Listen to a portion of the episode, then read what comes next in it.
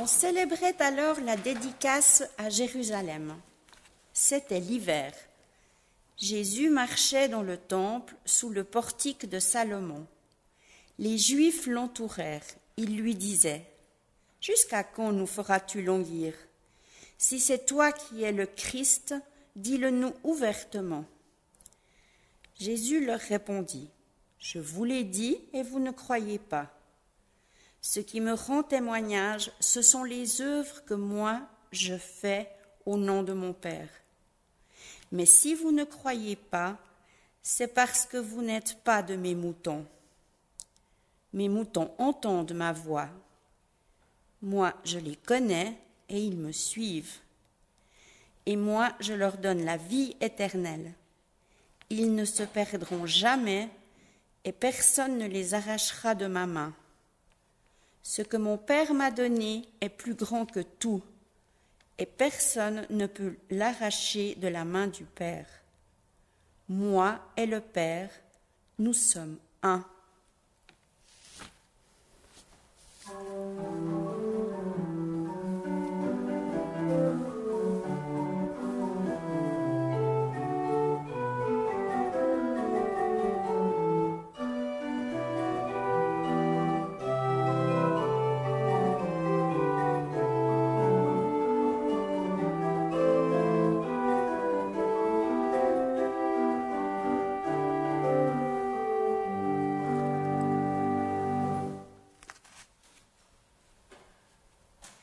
Les Juifs ramassèrent à nouveau des pierres pour le lapider.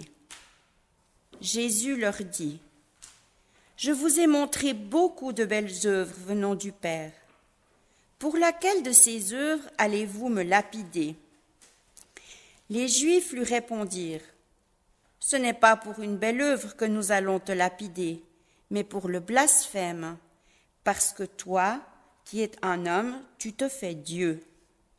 Jésus leur répondit, N'est-il pas écrit dans votre loi Moi j'ai dit, vous êtes des dieux. Ainsi, elle a appelé Dieu ceux à qui la parole de Dieu a été adressée, et l'écriture ne peut être annulée. Et vous, vous dites à celui que le Père a consacré et envoyé dans le monde, tu blasphèmes parce que j'ai dit je suis le Fils de Dieu Si je ne fais pas les œuvres de mon Père, ne me croyez pas. Mais si je les fais, quand même vous ne me croiriez pas, croyez les œuvres. Sachez et comprenez ainsi que le Père est en moi comme moi dans le Père. Ils cherchèrent encore à l'arrêter, mais il leur échappa il retourna de l'autre côté du Jourdain, au lieu où Jean avait d'abord baptisé, et il y demeura. Beaucoup de gens vinrent à lui. Il disait, Jean n'a produit aucun signe, mais tout ce que Jean a dit de cet homme était vrai. Et là, beaucoup mirent leur foi en lui.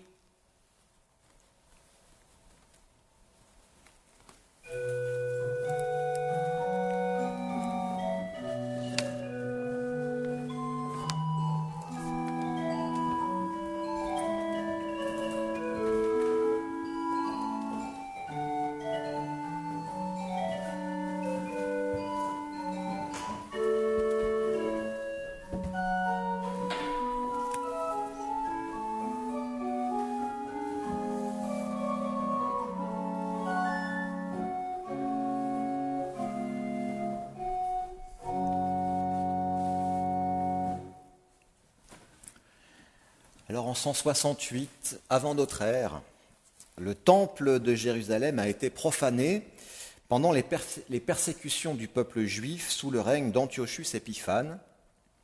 En 165 avant notre ère, toujours, c'est-à-dire trois années plus tard, le temple sera à nouveau consacré, c'est-à-dire à nouveau purifié, et avec lui l'autel des holocaustes. Et depuis cette réhabilitation spirituelle du lieu de culte, le peuple juif commémore chaque année, entre novembre et décembre, cette purification. C'est cette fameuse fête de la dédicace contexte du passage de l'évangile de ce matin. Cette fête s'étale sur huit jours et pendant huit jours, donc, euh, on se souvient. Ces fêtes commémoratives sont très importantes pour la mémoire collective des générations présentes et puis à venir. C'est important de pouvoir se réunir, de pouvoir transmettre la mémoire, se souvenir ensemble et ne pas oublier des événements qui, par le passé, ont été source de souffrance et de traumatisme. Dans le pays de Montbéliard, par exemple, où j'ai exercé un ministère pendant plusieurs années, qui était une zone de front pendant les deux premières guerres, les deux grandes guerres, la population commémore beaucoup d'actes qui ont marqué, voire fait l'histoire. Parfois, ces commémorations ne me, parlaient pas, comme je n'étais pas du pays, ça ne me parlait, pas parce que je, les trouvais euh, euh, euh, dérisoires. Mais ça avait beaucoup de sens pour les gens. À Beaucourt, notamment, les habitants se réunissent chaque année autour de la stèle qui rappelle que c'est là, précisément, où est cette stèle, que l'armistice a été sonné pour la première fois en 1945. Petit village, Beaucourt, au fin fond du territoire de Belfort, en France, là a sonné, a été sonné pour la première fois le clairon de l'armistice. Alors, toutes les années, eh bien, on se rappelle de ces quelques, notes de trompette. La fête de la dédicace est une fête juive et elle n'est pas la seule fête religieuse. Nous-mêmes, dans nos sociétés euh, chrétiennes, nous avons l'occasion de fêter un certain nombre d'événements survenus dans l'histoire et, en fait, en réalité, en Église, nous passons l'ensemble de l'année chrétienne à commémorer des événements qui ont marqué l'histoire chrétienne. Certaines de ces histoires sont même entrées dans le calendrier de l'année civile. Noël, Pâques, l'Ascension, Pentecôte sont des jours si spéciaux que la population du pays est autorisée à ne pas travailler ces jours-là. C'est même devenu un droit mentionné dans les conditions, dans les conventions collectives, dans la plupart des conventions collectives de travail. On peut ne pas travailler et continuer d'être payé. Dans certains pays, la perte économique engendrée par ces jours fériés est si grande, enfin, c'est un point de vue, n'est-ce pas, que eh le point de vue de ce que ces entreprises qui partagent ce point de vue exercent une forte pression à l'État, sur l'État, pour euh, que ce dernier lui permette d'ouvrir leur enseigne lors de ces jours fériés. Mais ne serait-ce pas dommageable, au fond, de tenter de substituer la mémoire collective par des liasses de billets qui, elles, sont sans histoire? Car ces jours-là, ces jours fériés, nous faisons mémoire. Nous ne travaillons pas, nous nous reposons, nous sommes même payés pays, dans notre pays. Et si ces histoires ont un peu d'importance à nos yeux, l'occasion alors nous est donnée de prendre le temps de se souvenir. Parce que ce souvenir, ça prend du temps. Et de manière plus fondamentale et plus pratique, Dieu, croire en Dieu, ça prend du temps. Ça demande que nous prenions le temps. La fête de la dédicace est la fête de la reconsécration du temple et, bien de la même manière, croire en Dieu, déployer la dimension spirituelle de notre existence exige que nous y consacrions du temps. De même qu'on peut consacrer un temple, eh nous pouvons consacrer notre temps. D'ailleurs, le verbe consacré signifie dédié à, et plus spécifiquement à Dieu ou à une divinité au premier sens du mot. C'est ce que nous faisons ce matin, c'est ce que nous faisons lorsque nous prions, ce temps dédié au culte ou à la prière, et ce temps de Dieu, dédié à Dieu, est un temps précieux. Beaucoup estiment, puisque le temps est si précieux, ne dit-on pas volontiers que le temps c'est de l'argent que prendre du temps pour la prière ou pour s'aménager une spiritualité, c'est une perte de temps parce que cela ne sert à rien. Ce n'est pas cela qui continue de faire tourner effectivement la planche à billets. Et il nous faut bien admettre que dans la logique comptable et utilitariste de notre époque, pour ne pas dire de notre temps, où tout doit servir absolument, où tout doit être rentable, prendre du temps pour soi, prendre du temps pour Dieu, peut être vu comme une, véritable perte de temps.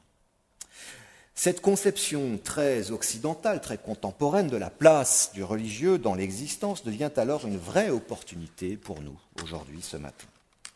Et le culte, la prière, consacrer du temps, prendre du temps pour Dieu, devient alors, dans ce contexte, un acte militant.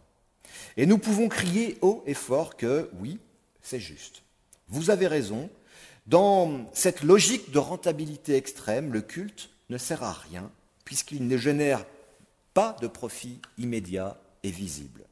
Mais nous pouvons ajouter, avec un orgueil à peine dissimulé, que c'est exactement parce qu'il ne sert à rien que le culte prend tout son sens dans un tel contexte. Prendre le temps, c'est se donner des occasions, se construire des occasions, se recentrer sur ce qui nous semble important, c'est poser son identité, se rendre présent au présent, se rendre présent au temps. D'abord présent à soi, et, lorsqu'on est présent pour soi, eh bien on parvient aussi à l'être pour les autres, et puis présent pour Dieu.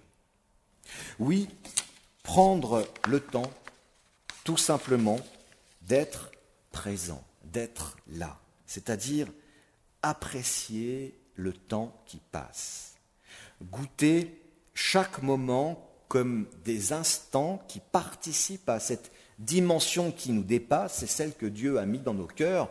On le lit dans le livre du, du Coëlette, par exemple, cette dimension qui nous dépasse, celle du temps vu comme éternité. Le temps, c'est une dimension, il est vu, nous l'entendons, nous le comprenons comme étant quelque chose d'éternel. Il est là depuis toujours et il sera là depuis toujours. Cette perception de l'éternité, de cet infiniment grand, est, quand on y réfléchit, absolument étonnante. Que des êtres finis tels que nous, humains, puissions euh, penser l'éternité et que nous ayons cette capacité de nous projeter aussi loin dans le temps et donc dans l'espace ne peut être que, au fond, la preuve de quelque chose de plus grand qui nous dépasse. Peut-être la présence de Dieu. Prendre le temps, c'est aussi prendre sa place dans l'espace, dans la création. C'est se situer dans le temps, mais aussi dans l'espace. L'espace et le temps sont des dimensions qui sont, euh, qu'on ne peut pas séparer l'une de l'autre. Relativiser ses problèmes, ses convictions et ses croyances devant la pensée de l'éternité peuvent être, enfin, on peut enfin relativiser quelque chose devant cette référence qu'est l'éternité du temps. Nos problèmes, nos croyances, nos convictions sont peu de choses à côté de cela. Si seulement, dans le récit de ce matin, les pharisiens qui encerclent Jésus, comme pour l'enfermer, avaient pris le temps de la réflexion, le temps d'être présent, de venir et de sentir, ce, de vivre et de sentir ce moment cet instant, ces instants qu'ils ont passés là autour de Jésus. Imaginez la chance qu'ils ont eue d'être pouvoir, de pouvoir entourer, encercler Jésus. Alors là, il y a quelque chose de menaçant dans ce texte, mais pensons au fond à cette occasion qu'ils ont manquée. D'ailleurs, le texte dit, le texte que nous avons lu dit qu'ils se languissent et ils, se languissent de connaître l'identité, la vraie identité de cet homme qu'ils appellent Jésus et qui dit de lui-même qu'il est le Fils de Dieu. Ils se languissent, ils veulent comprendre. Ils, sont, euh, euh, ils sont pressés de comprendre. En fait, ils ne prennent pas le temps. Dans le grec, l'expression se languir peut aussi être traduite par ils ont l'âme suspendue, c'est-à-dire que au fond, il y a quelque chose de l'ordre de la spiritualité qui est là, qui est en attente, mais qui ne parvient pas eh bien, à, euh, à, rejoindre euh, ce temps, cette éternité dont Jésus leur parle lorsqu'il, leur dit Oui, je suis le Fils de Dieu. Ce temps, le temps de Dieu, par l'incarnation de Jésus, de son Fils dans l'humanité, c'est le temps de Dieu qui prend corps et qui s'incarne dans le temps de l'humanité. Et ce temps-là, eh bien, chers amis, il nous faut le prendre. Il nous est offert, il nous est donné, mais ce temps-là, c'est à nous de le prendre. Alors, pour eux, c'est difficile. Pour les pharisiens, j'entends, c'est difficile de commémorer un passé et d'être là et de se rendre présent à l'instant, à l'occasion qui se présente à eux, d'être avec Jésus tout simplement plutôt que d'être contre, d'être en face ou d'être autour de lui. Non, être simplement avec ce Jésus qu'ils entourent pourtant. Alors Jésus reprend cette image de berger et de brebis qu'il vient tout juste d'utiliser dans le passage précédent. C'est une image rassurante, celle d'un berger qui a le souci de ses brebis, mais pour lesquelles il ne peut rien si ces dernières ne prennent pas le temps, ne prennent pas le temps d'être avec lui dans une confiance partagée, avoir confiance en lui, comme, tout, comme le berger, a, confiance en ce brebis et ses ses brebis ont confiance dans leur berger, c'est-à-dire être avec lui, prendre le temps d'être avec Jésus, d'être le temps d'être, tout simplement. Amen.